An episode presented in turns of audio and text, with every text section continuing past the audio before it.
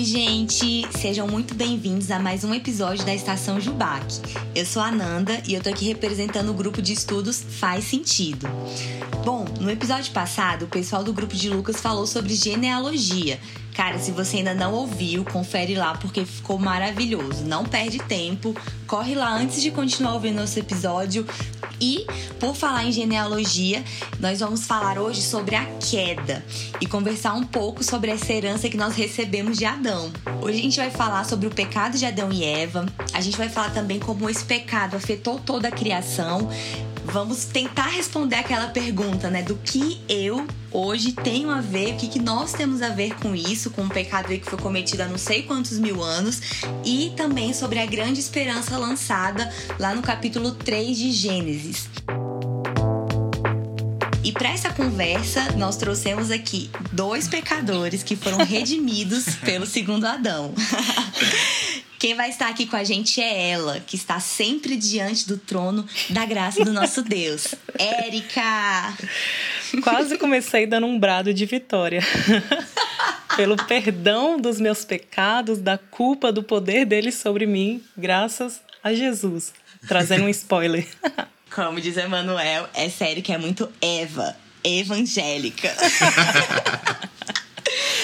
e também está aqui com a gente hoje ele, que ainda acha que é proibido comer frutas. Adrian. E aí, galera? Vim aqui trazer para vocês minha humilde opinião diante dessas duas grandes professoras. E é isso, né? Nem tudo pode ser perfeito, então eu tô aqui para trazer aquele lado mais, né, humano, mais pecador. Mas é isso, a vida tem dessas coisas. Adrian, mais conhecido como Drico, né? Aí entre a galera. Isso mesmo. se alguém falar Drico, é Adrian. Se alguém falar Kita, é Érica. Exatamente. Exatamente. Eu. Pronto, primeiro bloco encerrado. Vou tomar um gole de água.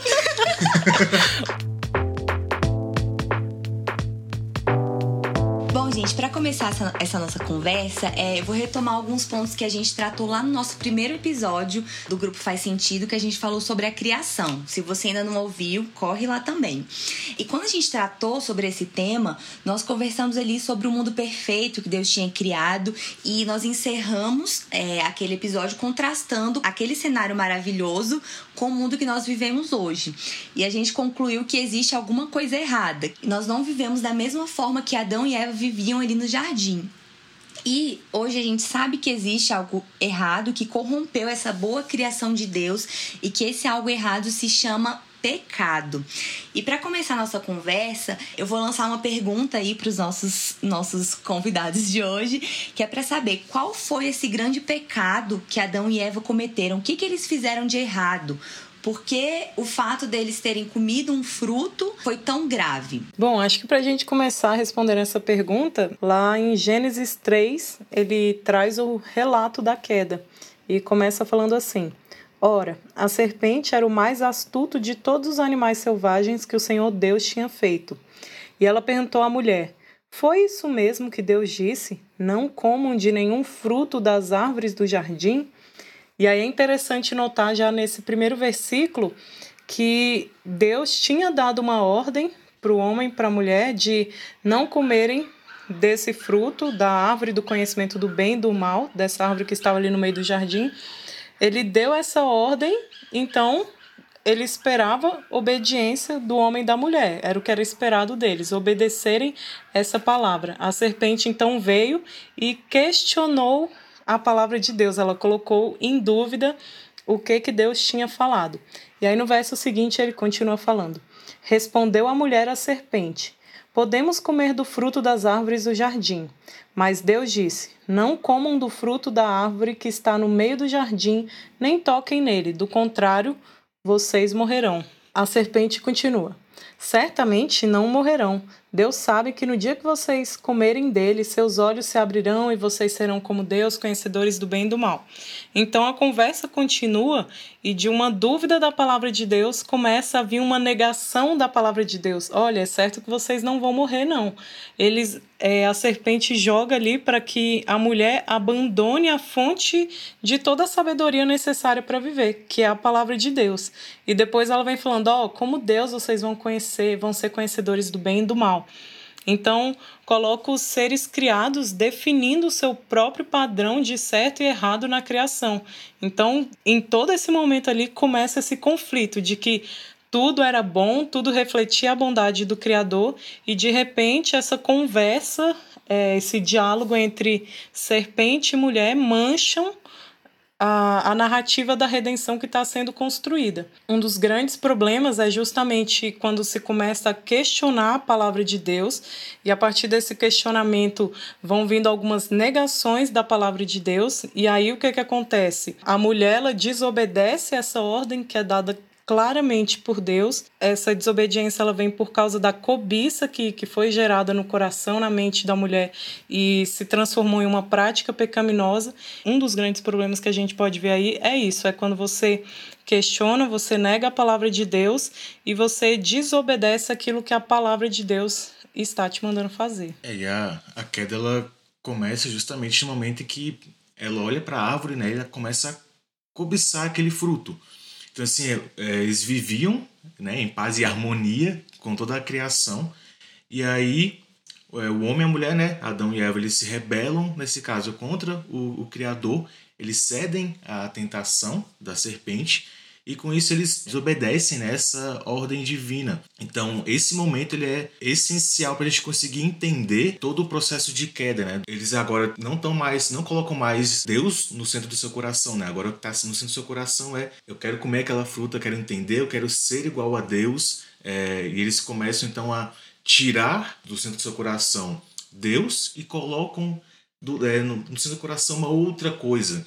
A gente começa a ver que esse, essa tomada de decisão ela gerou muitos, muitos frutos né? negativos, óbvio, e tudo começa a, a desmoronar né? a partir de então. Então a gente começa a ver um, um Deus que estava vivendo em harmonia, tinha tudo perfeito naquele lugar, é, eles viviam lá sem precisar de nada mais, tudo que eles precisavam eles tinham, mas por ceder a essa tentação, é, cobiçar, né, comer o fruto proibido, tudo isso começa a des, é, desmantelar, né? a cair, a desmoronar. E é o que a gente vê né, já nos próximos capítulos. Enfim, né, sem querer dar nenhum, nenhum tipo de spoiler, mas é, realmente essa, essa, o cobiçar dessa, dessa fruta realmente foi um, uma decisão bem, bem ruim, né, no caso. E é interessante isso que o Drico falou, porque a serpente ela faz uma promessa de, ó, oh, vocês serão iguais a Deus, vocês serão como Deus. E aí se a gente volta lá no, no episódio que a gente falou da criação, o homem e a mulher, eles já foram criados à imagem e à semelhança de Deus. Então eles já, já tinham vários atributos, várias características que manifestavam a, a essência, a verdade de quem Deus era. Só que aí, a partir do momento em que eles cedem a essa cobiça, eles desobedecem, eles querem ser como Deus de uma forma em que eles sejam o centro da glória e não Deus seja glorificado e não Deus seja o centro do coração deles, como o Drico acabou de falar. Legal, gente. A Érica e o Drico eles já trouxeram alguns pontos sobre como essa decisão que Adão e Eva tomaram ali de desobedecer à ordem de Deus é, afetou a criação, afetou o próprio relacionamento deles com Deus. E a minha pergunta para eles agora é como que de forma prática, quando o pecado entrou no mundo e corrompeu toda essa boa criação de Deus, de forma prática, o que mudou? O que, o que, que foi alterado nesse cenário? Eles viviam é, lá no Jardim do Éden em perfeita harmonia com o Criador. Eles tinham um ambiente de intimidade com Deus e a vida era, era isso, né? Você vivia, é, andava lá, né? Fazia, eu não sei o que de fato eles faziam lá, acho que eram coisas bem legais, bem divertidas. E, cara, mas isso, assim, não é nem de perto o, o, o mais legal, né? Porque eles de fato tinham a intimidade com Deus, é aquela intimidade de falar diretamente com Deus, de, de fato ser íntimo, ter uma, uma, uma vida pessoal assim com Deus, sabe? De, de proximidade mesmo. E quando a gente vê todas essas consequências da, da queda, o que, que elas foram de negativo, né, assim, para a humanidade, para toda a criação, são vários e vários, vários motivos, coisas que aconteceram, mas muito que me vem à cabeça é, primeiro, o mais importante foi todo esse distanciamento né, entre, entre Deus, é, a criação e o Criador. Na verdade, eles foram expulsos né, do, do jardim do Éden e toda aquela harmonia que a gente já que a gente tinha visto antes, ela não acontece mais. Agora eles começam, a, a mulher nela começa a ter a, a, todas as dores de parto, tudo aquilo que vem com a gravidez. O homem ele vai ter que realmente ter todo aquele trabalho né, com a terra, pegar nesse, todo o seu sustento por meio da terra. E é bom a gente lembrar também o seguinte: isso não são coisas, por exemplo, trabalho não é uma, um, uma consequência da queda.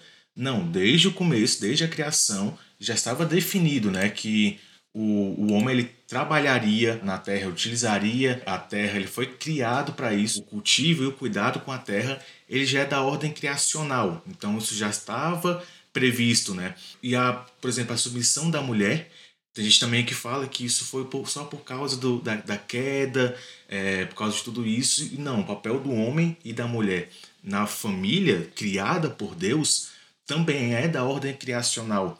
Muitas vezes a gente pode acabar se confundindo, né? E, e, é interessante dentro disso que o Drico falou, que aqui no versículo 8 do, do capítulo 3 de Gênesis, eles falam assim que quando Deus estava vindo andando no jardim, vindo encontrar o homem e a mulher. Ele, ele sempre vinha encontrar o homem e a mulher na viração do dia, fazia parte do relacionamento do Criador com suas criaturas. E aí, nesse momento em que o homem e a mulher ouvem os passos do Senhor chegando, eles se escondem da presença do Senhor.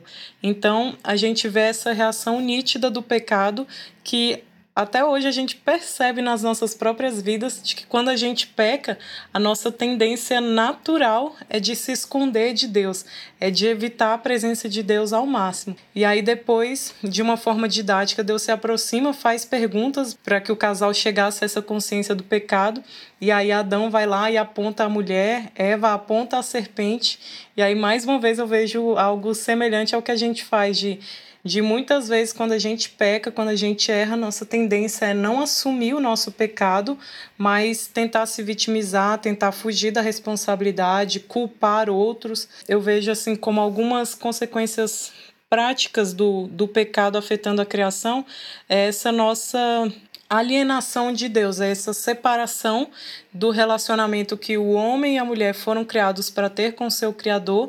A partir do momento em que o pecado entra, ele cria um abismo, cria uma separação, ele aliena o homem e a mulher do seu Criador e assim toda a humanidade também. Gente, fiquei orgulhosa do aluno, viu? Queria dizer uhum. não. Arrasou, Drico. Fiquei muito feliz. Ai, alguém estava acordado no sábado de manhã, porque eu sou mais tranquila.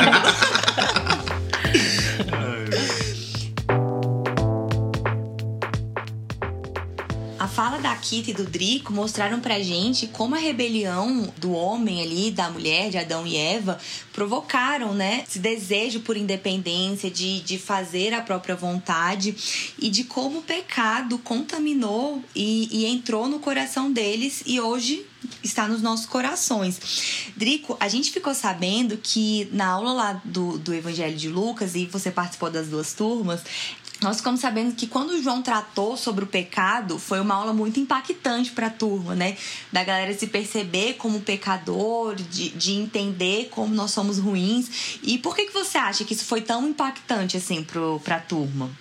Cara, acho que por muito tempo é, a gente se vê muito como aquela criação perfeita que não tem nenhum defeito, que vai sempre para a igreja, tá orando, você tá lendo a sua, a sua Bíblia, faz algumas ações boas, e aí você percebe, ah, cara, pronto, eu tô, eu tô perfeito, né? Eu sou o que, o que Deus quer que eu seja, eu tô aqui obedecendo os meus pais, tô sendo um membro da sociedade civil que está obedecendo a, a todas as regras, as leis. Quando você para e você realmente percebe o quão é, errado você é, assim, no sentido de o quão pecador de fato você é, mas que você tem uma vida às vezes muito regrada, muito certinha, mas quando a gente para e a gente vê de fato o quão corrompidos os seres humanos são, é um momento que você para e você fica pensando, né? Tipo, quem sou eu? Sabe assim, eu sou uma pessoa realmente muito, muito, muito errada. Eu tô fazendo muita coisa errada ainda. Eu tô longe, assim, de, de ser o perfeito ideal. E quem é o perfeito ideal? É Jesus Cristo. E a gente está, de fato, andando em direção a ser alguém como Cristo. A gente, né, nós somos cristãos justamente por sermos iguais a Cristo, né, por pensarmos e, e queremos agir igual a Ele. Mas quando a gente para, realmente a gente vê que, cara, a gente também, nós não somos perfeitos igual a Cristo, nós temos os nossos pecados. E quando você começa a perceber isso na sua vida e você vê de fato que deve mudar, né? Deve mudar de, de, de dentro para fora. É o seu lugar no mundo, a sua identidade é impactante. Muitas vezes a gente nós nos colocamos em uma zona de conforto e quando a gente sai dessa bolha, a gente vê que, cara, o evangelho ele é muito mais sério do que a gente pensa. É, a responsabilidade que a gente, quanto cristão, tem na sociedade, na vida como um todo, a gente percebe e vê o peso que ser cristão tem. Ele não é, não é aquela coisa de, ah, vou obedecer os meus pais, vou é, orar um pouquinho aqui no dia, vou para a igreja no domingo à noite, bater meu, meu ponto lá e, cara, não. Isso são, de fato, processos de uma vida cristã, mas quando a gente fica sabendo de fato assim, como nós somos pecadores e quão corrompidos nós somos, como posso dizer, eu assim fiquei bem impactado e, e pensando muito quando a gente parou, né, para ler alguns slides, para ver alguns textos, eu parei e fiquei, cara, quem, quem eu sou, sabe? Assim, qual é o meu, minha, meu lugar aqui no mundo? O quanto o, o pecado ele influencia negativamente a nossa vida. O que eu posso dizer para vocês que foi impactante, sabe? Impactante, porque quando terminou a, a, a aula, eu tô lembrando aqui agora, a gente falando, né? Realmente, quando terminou, você realmente se sente mal, né? Você se sente assim, cara, não, sabe? A gente precisa fazer mais, a gente precisa orar mais, a gente precisa lutar de fato contra o pecado, a gente precisa é, buscar realmente ter uma vida santa diante de Deus. E é isso. E mesmo quando você tropeçar, é o momento de você parar refletir, pedir um perdão para Deus, se arrepender de fato, mas continuar sua jornada independentemente desses, desses percalços, dos pecados do dia a dia. E é isso. Eu acho que dentro disso que eles comentaram aí dessa aula, né? Do que foi debatido na, na aula do Evangelho de Lucas, eu lembro de, de que alguns trechos dos evangelhos, Jesus ele ele vai ensinando que tem um momento que é anterior à própria prática do pecado, que é quando o nosso coração ele já começa a desejar algo que é contrário a essa vida santa que Deus, ao longo de toda a Bíblia, vai falando que ele requer do seu povo. Então, a gente lembrando desse próprio relato da queda, a gente vê que, que antes da mulher ir lá pegar o fruto e comer, ela cobiçou, ela teve esse desejo de fazer aquele ato. Então, é, muitas vezes a pecaminosidade do homem ela procede das motivações e compromissos mais profundos que a gente tem no nosso interior. Por quê? Porque nós fomos manchados pelo pecado original. Então, muitas vezes a gente comete o erro de, de combater o pecado só na sua aparência mais externa, só nesses padrões que a gente consegue ver, mas esquece que na maioria das vezes o pecado ele é fruto de algo que está no nosso interior, do nosso coração pecaminoso. E aí eu lembro de, de um livro que eu sempre cito para todo mundo, do Tim Keller, chamado Deuses Falsos, em que ele vai, vai entrar muito nesse tema, da gente avaliar de que por causa do pecado, o nosso senso de adoração, que era voltado totalmente a Deus, ele foi corrompido, ele foi desviado para outras coisas. E muitas vezes a gente acaba colocando a nossa adoração em coisas criadas, nas criaturas, na boa criação de Deus e colocando essas criações então como fruto da nossa adoração, fruto do nosso louvor, fruto de uma glória que deveria ser dada para o Criador e não para a criação. E aí a gente coloca coisas boas como amizade, casamento, poder, dinheiro, e outras coisas a gente coloca nisso a nossa fonte de confiança, nisso a nossa fonte de prazer. Por isso que o Drico falou, às vezes você é um ótimo cidadão que aí na sociedade as pessoas olham e falam: "Ah, a Erika é uma boa pessoa".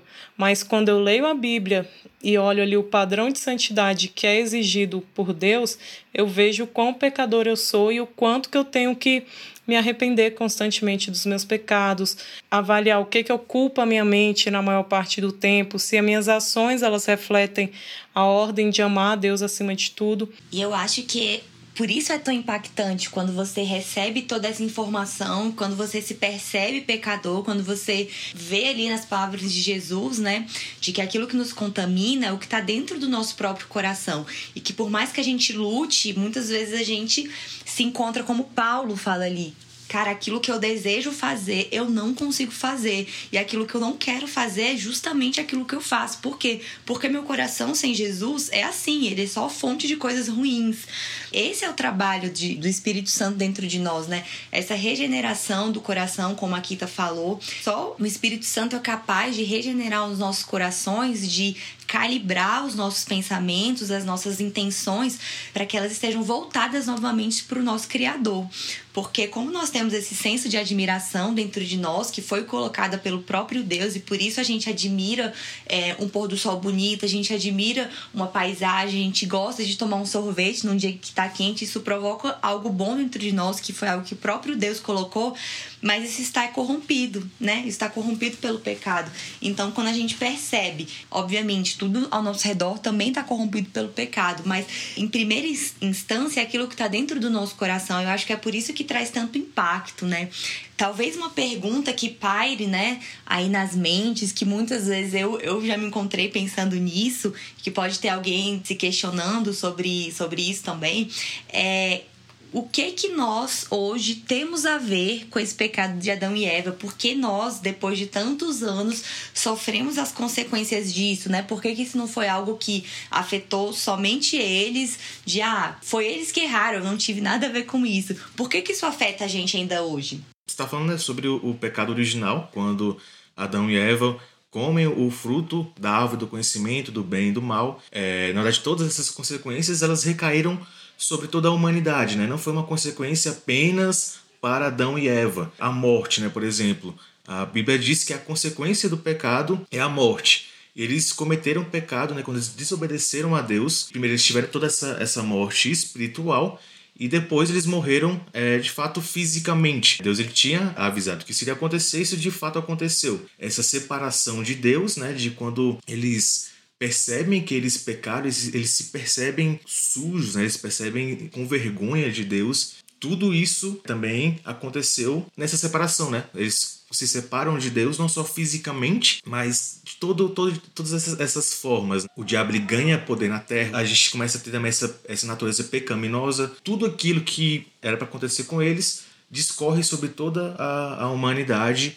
O que vem para quebrar tudo isso é Jesus, né? Na sua, no seu plano de, no plano de redenção de, de Deus, que não fez esse plano só quando aconteceu, né? É, todo esse pecado no, no, em Gênesis 3. A gente sabe que Deus ele sabe de todas as coisas. É, não foi só então em Gênesis 3 que ele falou: hum, vou ter que fazer um plano de redenção aqui. Não, ele já sabia tudo com, com antecedência, né? Deus ele sabe de tudo.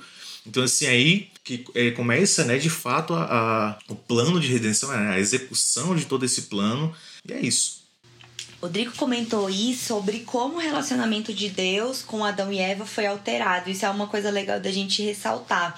É, o relacionamento, ele não foi quebrado, teve uma ruptura, assim, de uma forma com que eles não, não se relacionavam mais. Deus fala com eles depois, existe o sacrifício, Caim, Abel ali, mas o relacionamento ele ficou manchado, ele ficou corrompido, ele não acontecia mais de uma forma perfeita como era antes da queda. E aí é interessante a gente pensar nisso, porque assim, às vezes a gente não tem as respostas de uma forma muito clara, mas a gente percebe no nosso dia a dia que esse essa pecaminosidade de Adão, ela está presente em todos nós, está presente em toda a humanidade. Eu como professora de crianças, crianças pequenas, eu vejo que muitas vezes a prática delas pecaminosa não é algo que necessariamente foi ensinado, que elas viram, muitas vezes vem de um impulso do coração delas. Teve uma turma uma vez que os, os alunos eles tinham muita mania de que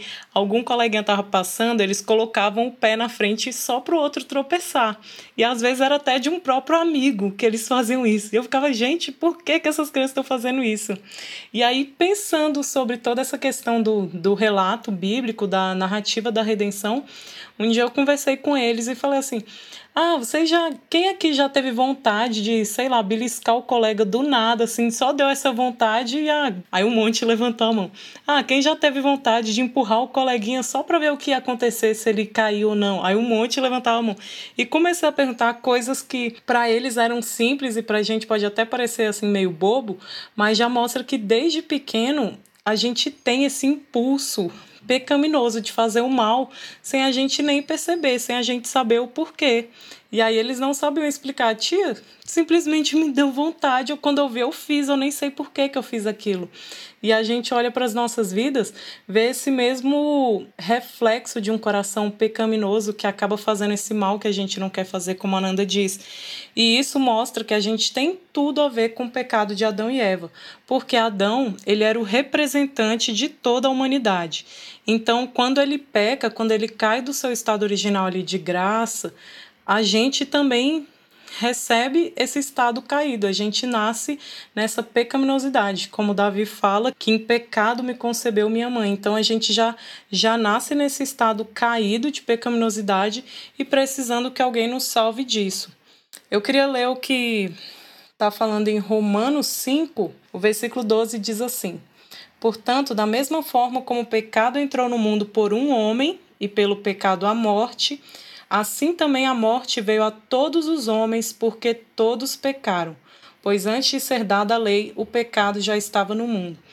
Então, se a Bíblia diz que todos nós pecamos, que o pecado entrou por conta de Adão e, e nós somos pecadores também, a gente percebe isso na prática e a gente acredita nisso porque é a Bíblia que está falando. E aí no versículo 18 diz assim: Consequentemente, assim como uma só transgressão resultou na condenação de todos os homens, assim também um só ato de justiça resultou na justificação que traz vida a todos os homens. Logo, assim como por meio da desobediência de um só homem muitos foram feitos pecadores, assim também por meio da obediência de um único homem, muitos serão feitos justos. É isso aí, galera. Não pense que se fosse você lá no Jardim do Éden, faria diferente.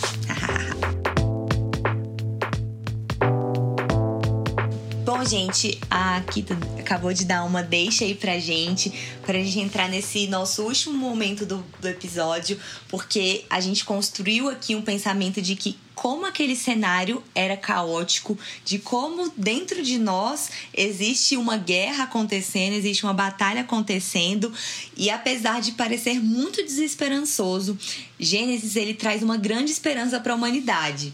E essa grande esperança ela é conhecida como proto-evangelho. Kita, você pode explicar para a gente o que, que seria isso, esse proto-evangelho? Sim, é, lá no ainda no capítulo 3 de Gênesis, o versículo 15 diz assim: Deus falando, né? Porém, inimizade entre você e a mulher, Deus está falando para a serpente, entre a sua descendência e o descendente dela. Este lhe ferirá a cabeça e você lhe ferirá o calcanhar. É comum e bem aceito esse pensamento de que aqui é o proto-evangelho, é a primeira vez em que a Bíblia está citando algo referente ao Evangelho, a boa notícia de que nessa situação desesperançosa de pecado, de estarmos perdidos, afastados de Deus, a boa notícia de que viria alguém que poderia dar um jeito nisso, que poderia nos salvar desse estado de perdição. É a boa notícia de que o descendente que feriria a cabeça da serpente era a nossa esperança de redenção. Então, da descendência de Eva, também nasceria o Messias prometido. Ele que era o único capaz de, de restaurar esse relacionamento do homem com Deus, com os seus semelhantes e também com o restante da criação. E é muito legal ver depois de né, depois dessa é, continuação da narrativa bíblica ali em Gênesis, ver como o pecado vai se desenvolvendo na humanidade. A gente vê ali a construção da arca, a gente vê ali, porque a sociedade estava completamente corrompida, a gente vê Babel, os homens lutando ali, buscando a sua própria independência, querendo que o seu nome fosse conhecido. E aí todo esse cenário mostra pra gente de que precisamos de um redentor. O homem não conseguiria sozinho, ele não conseguiria conseguiria se salvar, ele não conseguiria se redimir, porque Deus olha e vê que todo intento que o homem faz tem essa natureza pecaminosa, ela vem à tona. Então essa necessidade por um redentor fica cada vez mais presente. Bom, gente, esse foi nosso episódio sobre a queda e a gente tá finalizando agora. E Kita, você quer deixar uma, uma mensagem pro pessoal? Sim, eu queria que depois disso você não parasse as suas reflexões por aqui, mas que você pensasse como é importante então a gente conhecer a palavra de Deus e colocar em prática. O Espírito Santo, ele nos capacita a obedecer a Deus, a nos arrepender quando a gente falha é o próprio Deus que nos levanta quando a gente cai. É normal, a gente vai continuar pecando, agora regenerados, pecando por acidente, mas é o próprio Espírito que vai nos capacitar até essa vida de santidade que Deus exige. Muitas vezes a gente não vai acabar encontrando uma resposta precisa sobre a origem do mal, por que, que o homem caiu e toda essa situação aconteceu, mas é certo que há um plano divino para que esse mal tenha um fim apesar das nossas limitações, porque é Ele mesmo que nos capacita. Muito bom. E, Drico, você quer deixar uma mensagem para o pessoal? Não chega nem perto né, dessas palavras tão filosóficas da Érica. Eu sou muito na prática, eu sou muito povão, assim. Ai, mas ai, ai. a gente discutiu bastante sobre a queda e muitas vezes a gente olha muito esse episódio apenas como uma coisa negativa e só isso. É, Gênesis 3 fala a história de Adão e Eva que pecaram, fizeram uma coisa ruim e isso discorreu sobre toda a humanidade e é isso. E a gente às vezes tem que parar e ver todo o plano de redenção, todo o amor de Deus, mesmo nesse, nesse episódio tão drástico. Então é bom a gente sempre tentar olhar as coisas que acontecem na nossa vida. É bom a gente sempre olhar também tudo que a gente lê na Bíblia, porque não tem nenhuma ponta solta.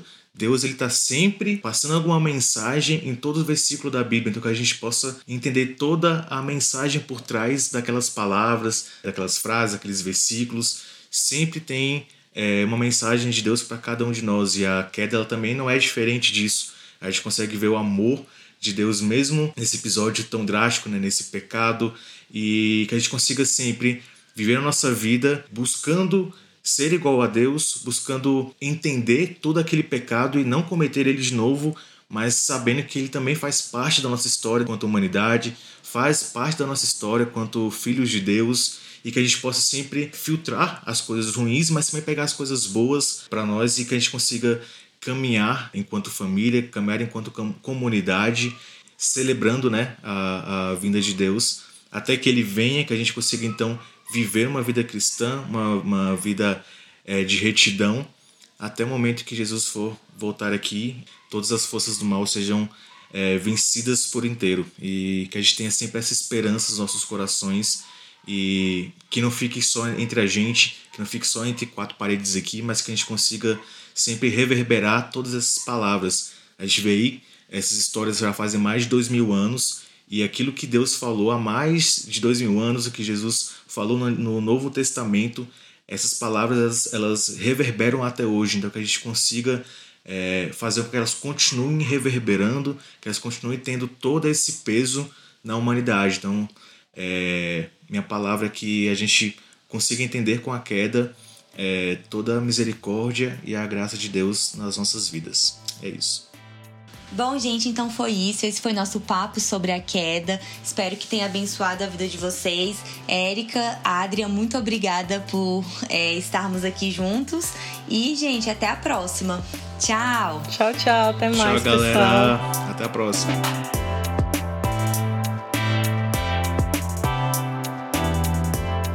Bom, pessoal, esse foi o segundo episódio do grupo Faz Sentido.